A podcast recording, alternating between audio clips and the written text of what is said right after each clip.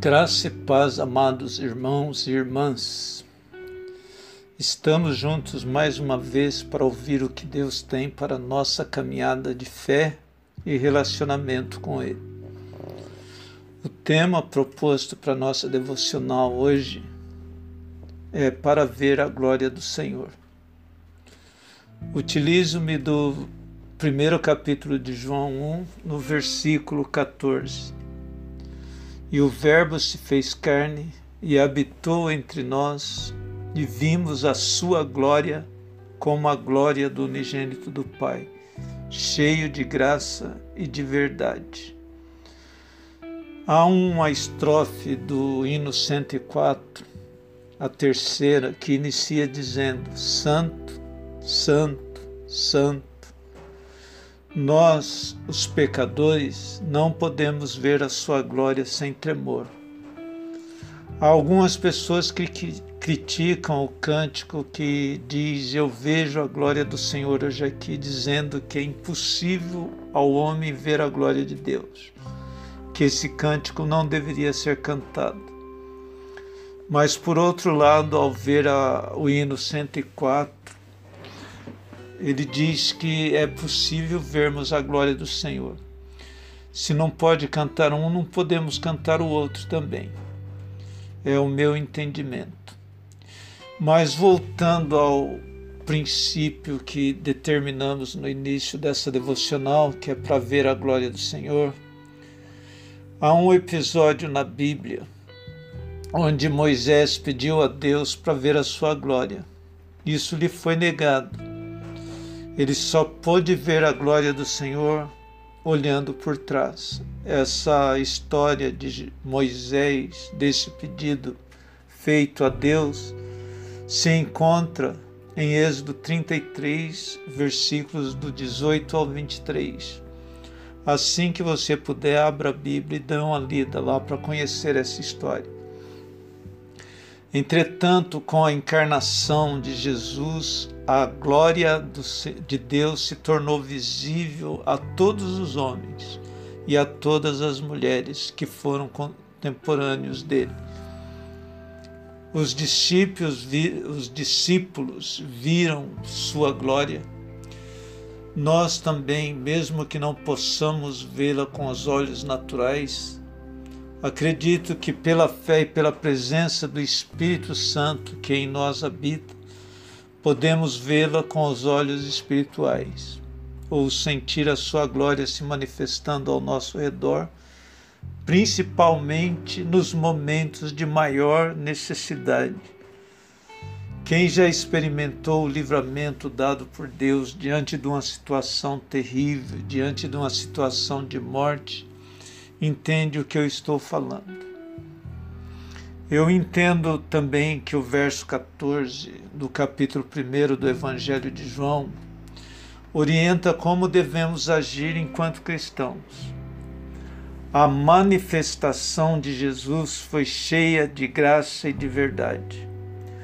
Graça é entendida como um presente dado por Deus a nós, sem que merecêssemos. É um dom imerecido.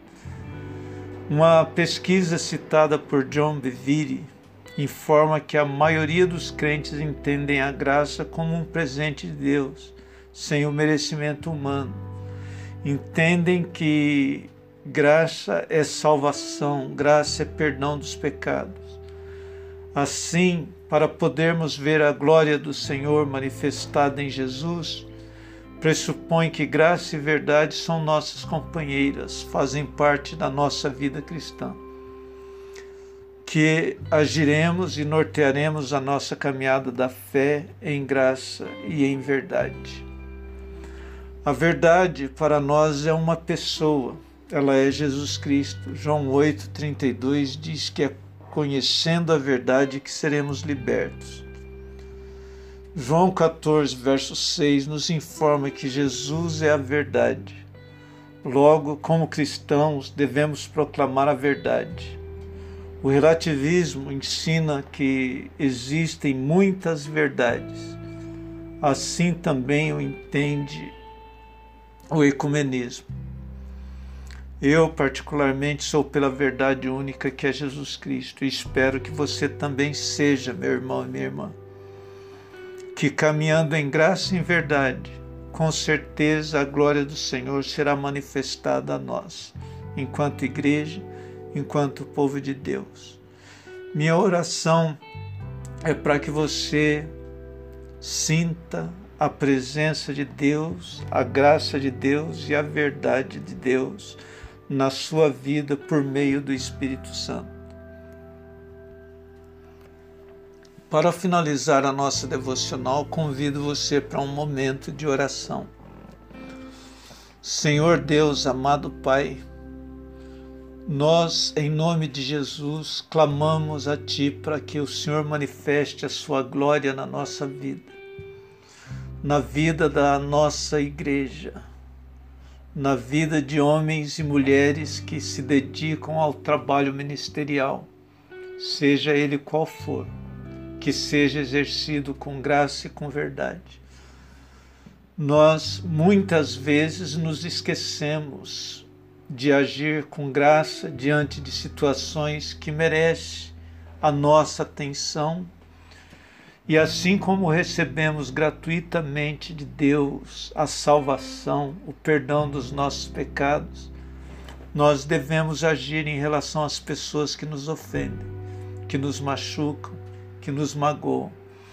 Por isso nós pedimos que o Senhor aumente a fé em nosso coração, aumente em nós o desejo de agir com graça e com verdade diante de todas as situações que a vida nos impuser que sejamos portadores da boa nova do Evangelho, que é a graça de Deus manifestada a nós através de Jesus Cristo. Eu oro agradecendo pela vida dos irmãos e das irmãs que me ouvem neste momento.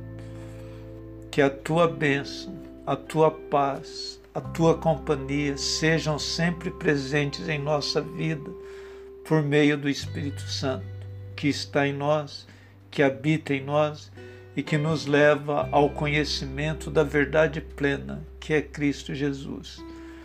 Nós oramos no nome do nosso Deus querido, Jesus Cristo. Amém.